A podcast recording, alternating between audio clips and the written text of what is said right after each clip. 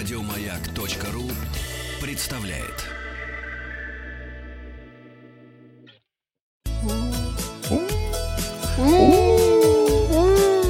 А что вы боите?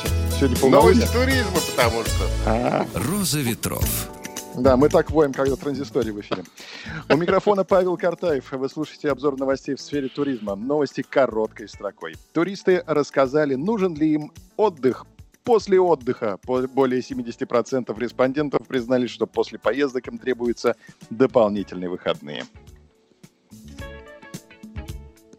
Россияне за неделю распродажи приобрели путешествий по России с кэшбэком по предварительным данным на 1 миллиард 400 миллионов рублей, сообщила глава Ростуризма Зарина Дагузова. В России стартовали продажи путевок по турмаршруту «Великий Волжский путь». В Ингушетии создали первое туристическое приложение «Путеводитель» для смартфонов. Приложение бесплатное, уже доступно для скачивания. Власти Венгрии приняли решение закрыть границы для иностранцев с 1 сентября для сдерживания распространения коронавируса.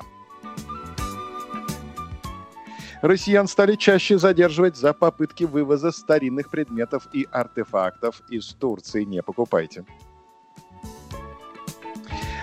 Китае предлагают взять в аренду острова стоимостью от 535 долларов в год. А недорого. Сербское гостелевидение запустило туристический канал о России. Через исторические документальные фильмы будет показана взаимосвязь историй двух стран. На развороте материал ленты.ру под заголовком «Выявлен самый безопасный способ провести отпуск при пандемии». Подробности. Наиболее безопасным способом провести отпуск во время пандемии коронавируса является проживание в дорогостоящем отеле. Таким мнением поделилась основательница частного клуба Ребекка Масри. По ее словам, объекты размещения люксового сегмента, как правило, предполагают более высокий уровень санитарной обработки номеров и территории, тем более в условиях вспышки COVID-19. Есть предположение, что вы находитесь в более надежных руках, когда путешествуете с известным люксовым брендом, отметила Масри. Эксперт считает, что руководство таких организаций уделяет особое внимание тщательности и регулярности процесса уборки.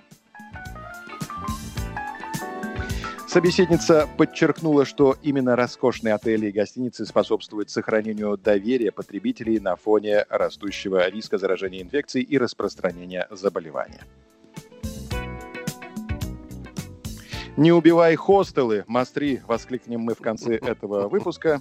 И попросим подписаться на подкаст «Роза ветров», чтобы быть в курсе главных новостей в сфере туризма. Обзор свежей турпрессы для вас подготовил Павел Картаев.